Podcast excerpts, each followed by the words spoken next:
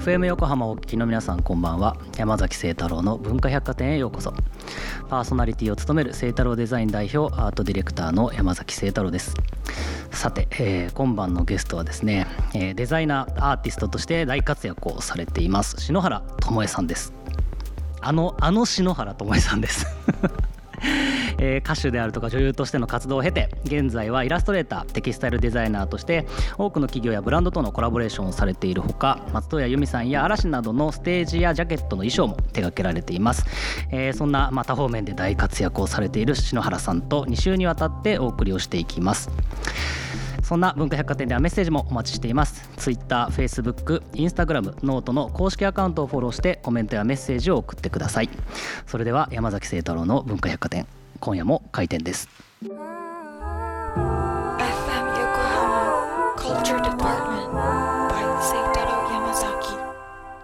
えー、本日の文化百貨店にお越しくださったゲストをご紹介します。篠原智恵さんです。よろしくお願いします。よろしくお願いします。初めましてなんですけど。初めまして清太郎さん。いえなんか初めましてな感じがしないというかね。いやそれこそ僕昔からずっとね画面越しに見てましたので。篠原世代さんですねはいもうゴリゴリの篠原世代なんで。そうなんです、ね、まあそれこそね天心の様子とかもちょっと見させていただいていてすごいこう、ええ、なんだろうな素敵なな感じでこう人生を進んでいるなっていうのはね見見させてもらってたんですけれども。はい、えー、そんな篠原さんとですね今週と来週はリモート収録でお送りをしていきます、えー、ちょっと篠原さんの活動のキーワードになりそうな言葉をいくつか選んでいますので、えー、それぞれの言葉を聞いて思い浮かんだことを簡単に答えてください。はい。一つ目デザイン。デザインは難しいけど大好きなことほうほうほうほう。なるほどね、えー、じゃあ2つ目。インスピレーションの源。自然です。お自然、うん、ちょっとね、はい、後で深掘りをしていきたいと思います。で、はい、3つ目。勉強。勉強はしなくちゃいけないこと、うん、なるほど、えー、次。シノラシノラは人生です。人生。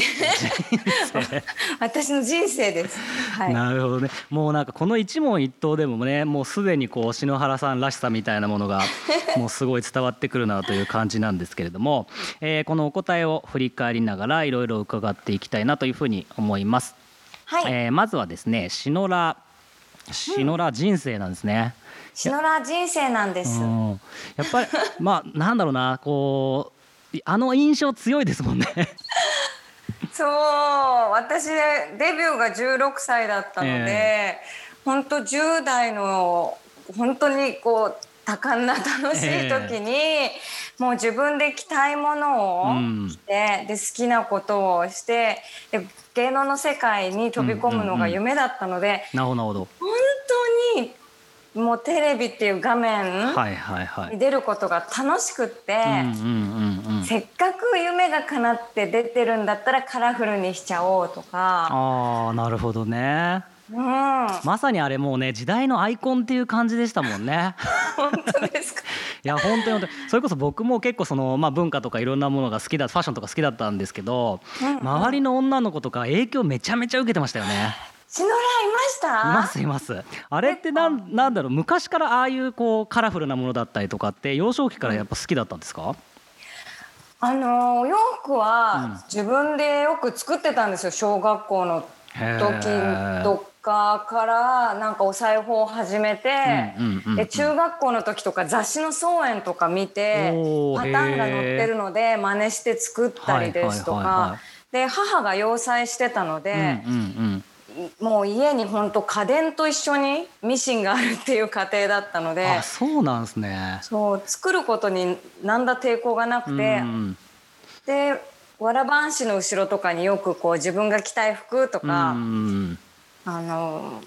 デザインしてたものをでデビューして夢が叶ったステージで来ちゃおうみたいななるほどね。そうなんだ、もうその時点でもう今と完全にシンクロしてますもんね。生き方というかキャリアが。そうかもしれませんね。なんかあの自分で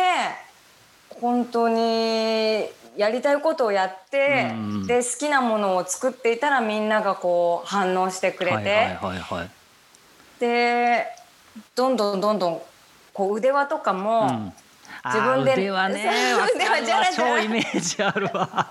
じゃらじゃら腕輪作ったりし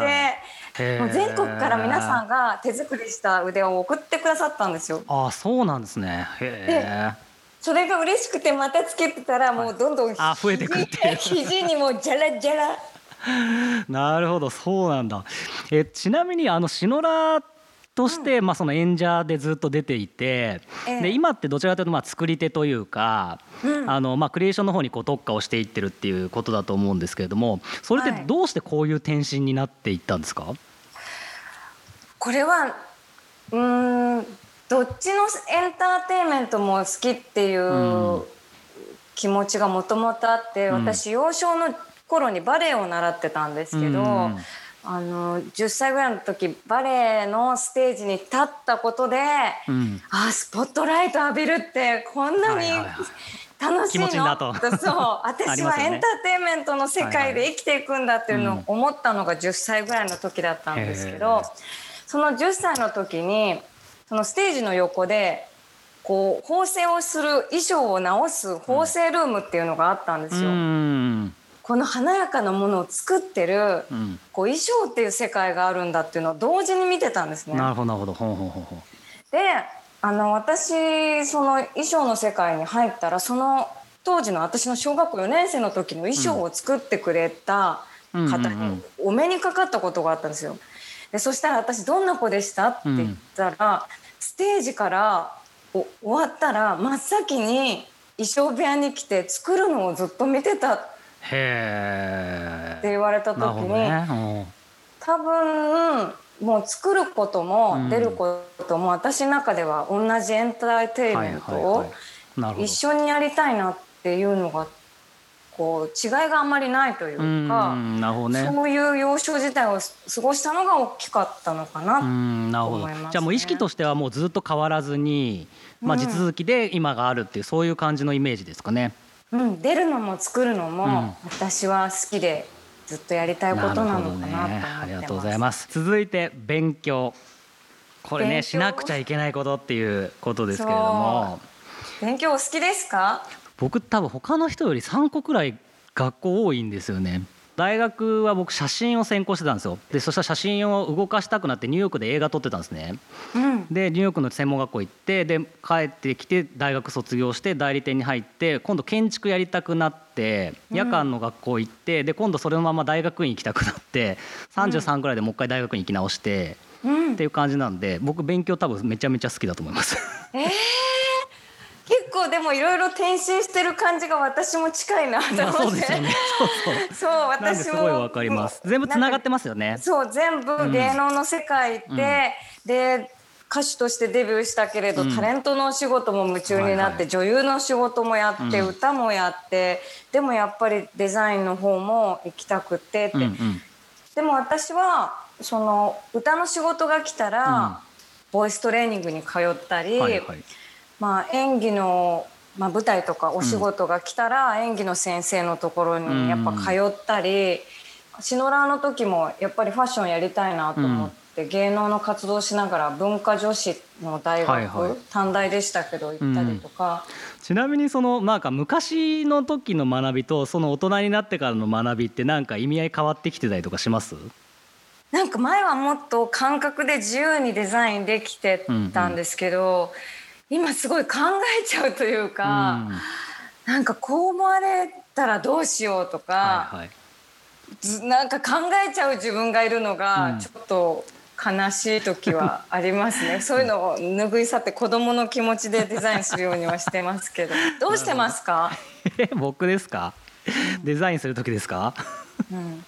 僕デザインする僕デザインとまあアート活動も並行してやってるんですけど、うん、そこは結構あの自分の中であの思考の順番を変えるようにはしてて、うん、僕一個だけをやるっていうのが非常に苦手なので、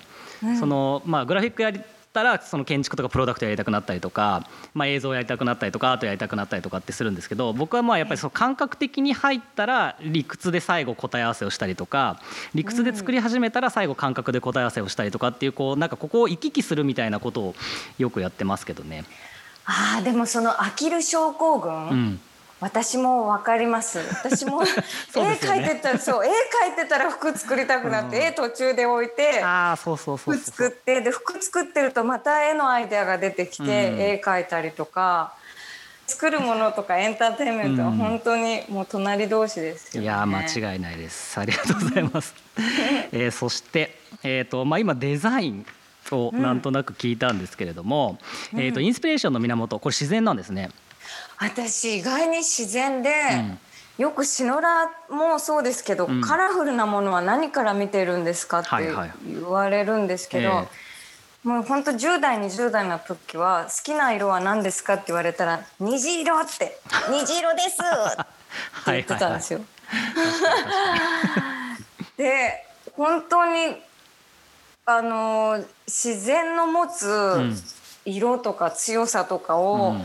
どうやったら表現できるのかなと思って、もう自然にジェラシーを持って突き詰めてものを作ったりもしてるので、自然に勝るインスピレーション源はないなって私は思ってますね。ねそこってそれこそ八百万だったりとか、そのなんか日本っぽさみたいなものだったりとかと結構通じるところもあるじゃないですか。うんうんうん、いわゆるその余白の美みたいな話だったりとか、うんうん、なんかそういうのってなんかその出て作るものにも結構体現されてる感じはしますか？なんか自然ってお花にしろ、うん、こう空にしろしナチュラルにバランスをとってるのがいいなと思って私がどんなにバランスをとったところで、えー、自然もありのままが美しかったりするから、やっぱりそこでなんか勇気をもらえて かけたりとか。うんまあ、幼少の時私は青梅市っていうところに住んでいたので、はいうん、その青梅の時見た子どもの原体験の時の自然の美しさとかをもう一回呼び起こして帰ったりとかすることは大いにありますね。なるほどね。だって今ここにちょっと安直ありますけど、高校時代天文部だったんですもんね。そうなんです。天文部だったんです。でもね、出るのも好きだから軽音部も並行して 入ってたんです。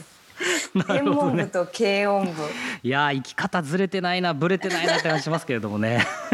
その時から。はい、ありがとうございます。えー、それではここで一曲いきたいと思います。篠原さん曲紹介お願いします。はい、今一番聴いてる三人姉妹のバンドです。ハイムで I Know Alone。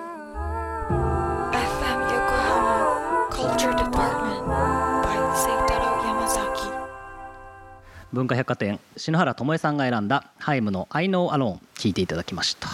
これはどんな曲なんですか？大好きな曲っておっしゃってましたけど。これ今もうハイムにはまっちゃってまして、うん、で三姉妹のバンドなんですね、うんうん、でもギターは弾けるしドラムは叩けるし、うん一人何役もできてで YouTube でそのコロナによってステイホーム強いられてる皆さんへっていうことで、そのご自宅でライブやったりとかしてるんですけどもうめちゃめちゃクリエイティブで、うん、もう私作る女子大好きなんで なるほど、ね、もう 夢中になっちゃって、うん、もうぜひ聞いてほしいなと思って、ね、YouTube とかもぜひ見てください。これはちょっとぜひ YouTube でチェックっていう感じですね。はい、可、愛、いいです。はい、ありがとうございます。えー、まだまだ篠原さんとお話をしていきます。えー、今年の7月ですかね、渋谷のヒカリエで開催をされていた四角、四角い生地と絵から生まれた服たちという展示があったと思うんですけども、これちなみにどういう展示だされたんですか？一枚の生地から、うん、その生地を切らずに1枚の バルーンのような服を作ったりですとか、生地ってもうお袖とかを作る時に絶対カーブができて、余剰の生地が出てしまうんですよ。でその余剰の生地を作らずにドレスを作ってみたいっていう思いに駆られてもともと着物の発想からあそうですよね。着物ですよね、うん、そうです。着物ももう四角い生地の中から余すことなく使って美しいシルエットを出している、うん、その発想でドレスを作れないかなと思って、うん、まあ、去年1年間お仕事をちょっと休んで、えもう本当この制作のためにあそうなんですね。創作した6体を飾った展覧会でした。へえ。それってどどういうところで思いついたんですか？あれその企画というか、うん、1枚の記事から余剰をなくしてや,、やりたいって思ったきっかけ？いやもともとこの日が7月1日、うん、今年の7月1日がデビューの25周年だったんですよ。なるほどなるほど。もう今まで誰もやってないもう自分のやりたいことをやった方がいいよって、うん、私の主人がアートディレクターをやっている池澤達樹というものなんですが。はいで旦那さんに何だろう何だろうって言われて、うん、じゃあそれは私ルーツにあるのかもしれないって思って、うん、私のおばあちゃんが着物のお針子さんだったんですね。なるほど。じゃあそういうおばあちゃんみたいにこう残せるものを作りって思った時に、うん、じゃあ着物のように仕上げたい。じゃあ着物ってどういうもの、着物って余りがなくてでしかも余った部分は染めた人の名前とか縫製した人の名前とかを筆で書いて、うん、その余剰の生地を、うん。着物買った人にプレゼントしてくれたりとかするんです、ね、あそうなんですか。へえ知らなかった。その物語に私感動して、うん、もう徹底的にじゃああまりを出さないようにするにはどうしたらいいかなって言って、うん、浅草橋に小川峰っていう衣装の生地を提供しているお店があるんですけど、そこの方にその話をちょっと持ちかけたら、うん、もう年にすごい量の余り生地が出るので困ってるから、うん、そういう取り組みを一緒にやりたいっていうことで、まあ、協力してくれて。うん、1年かかっちゃったんですけど、環境がありましたね。でもまさにねそのファッションとその余剰の話って、今もうめちゃめちゃこうホットトピックというか、はい、なんかねちょっとこうファッション業界がなんだろうな敵敵に見られてるというか、うん、みたいなところもある中ですごいこうテーマ性もありますもんね。そうなんです。私もだんだん1年かけて WWD とか見たりすると、もうサステナビリティをもう継承していて、はい、あこれは私が洋服作る上で、うん、まあ、絶対向き合わなきゃいけないことだなって思い始めてすごい背中を押されて、でその中の記事の中に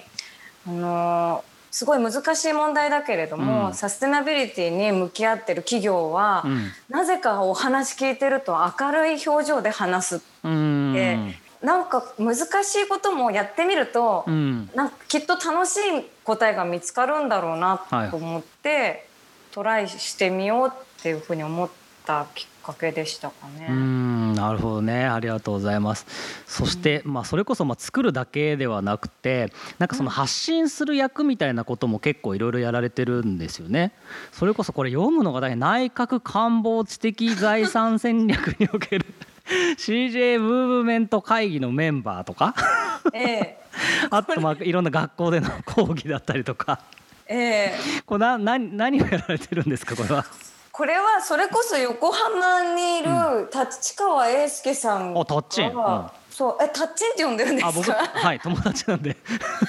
立川さんがそのプロジェクトのメンバーになって確かにやってますね、でそこで同じメンバーとしてお声がかかって。はいはいはい。あそうなんだ。そこもつながるんですね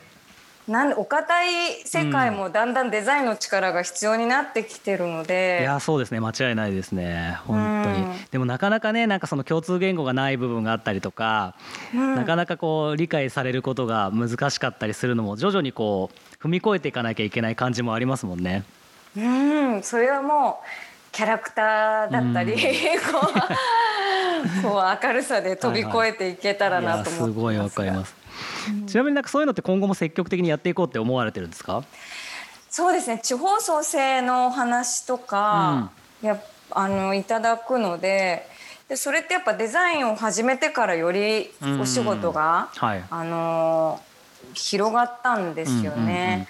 だからだんだんこう自分自身のこう表現者としてやってきたこととか、うん、デザインをちょっとずつやってきたことっていうのが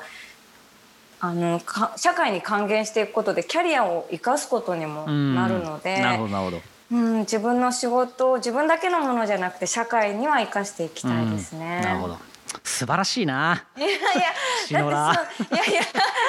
だってそうでしょ？そう思ういやもうその通り、もう本当その通りですよね。うん、やっぱ少しでもね自分の力が社会に還元できればいいなとやっぱ思いますもんね。うん、ありがとうございます。そしてイベントも近づいてるんですね。はい。10月27日火曜日から29日木曜日までの3日間、日本最大級のファッション展第11回ファッションワールド東京秋。これは東京ビッグサイトで開催をされるということなんですけれども、はい、えー、篠原さんは初日の27日火曜日11時50分からのセミナーに登壇をされるとで先ほどもねお話にありました WWD ジャパンの向こう編集長と対談をされるということですね。はい、ちなみにテーマはまたドンピシャですね。テーマ、サステナビリティが広がるクリエーションの可能性ということで、うん、これはどういうことをしゃべるんですか？これはあの本当に私もそういうサステナビリティっていうのは難しいことだと思ったんですけど、うん、ダブダブを読んで、はい、自分のできることから始めれば、うん、それがこう制約ある意味制約によって、私はその資格で、はいオリジナルの作品を作るっていう,、自分だけのクリエーションを見つけることができたことに感謝をすごくしてるんですね。で自分のルーツからそういう新しいこう捨てないこととかにも還元できるんだよっていうことを、わた私もできたからみんなも知ってみようよっていう発信ができたらなと思っています、この日は。なるほどね、いいですね、うん、ちょっと聞きに行きたいですね。ああ、もうぜひあのシノラの写真とかも 用意して。あの 写真と一緒に講義をしようと思ってなるほど、はい、まあそれこそねなんかシノラのなんかイメージと今の活動がまだつながってない方とかもいらっしゃるんじゃないですか。ああ結構な見た目も変わ,、まあ、変わったっていうか服とかがだんだんね、うん、色数はねちょっと少なめになって少なくなってきたので驚かれる方もいるんですけれど、うん、でもなんかやっぱり年を重ねるにつれそれかなんかこう私はこうねバーンって変えるっていうよりも、うん、なんだろういろんな自分を見せているっていう。うん感じなのでこの前あのラジオでフワちゃんに会ったんですけど なんか私フワちゃんにもう今今も好きだよって言われた時に、はい、ああもうなんか頑張ろうと思って、はいはい。はい、いやそこは直径だもんね。なるほどね。確かに。でもねそれでなんか元気をもらってる人たちいっぱいいますからねもうこれからもファッションから元気を届けていきたいです。なるほど、ありがとうございます。ちなみにこのイベントで篠原さんのお話を聞きたいという場合はこれどうすればいいんですかね？はい、これはですね、事前申し込みが必要となりますので、うんうんうん、第11回ファッションワールド東京秋のサイトからぜひお申し込みください。私の公式サイトからもリンクができます、ね、なるほど。はい、はい、ありがとうございます。ぜひチェックをしてみてください。はい、えー、篠原さんには来週もお付き合いいただきますので、またいろいろなお話を聞かせてください。はい。本日のゲストは篠原智恵さんでした、どうもありがとうございました。ありがとうございます。FM 横浜 Culture Department by 聖太郎山崎えー、今週は篠原智恵さんとお送りをしました。なんでしょうね。あの変わらぬ感じと言いますかね。僕はもうゴリッゴリのシノラー世代なのでなんかあのイメージからこのイメージにこんなにしなやかにねかつそのイメージを消すことなくこう今の形があるっていうのは本当に素敵な生き方だなというふうに思いますよね。来週も楽しみです。といったところで今週の文化百貨店は閉店となります。また来週11月1日の深夜0時半にお待ちしています。お相手は山崎聖太郎でした。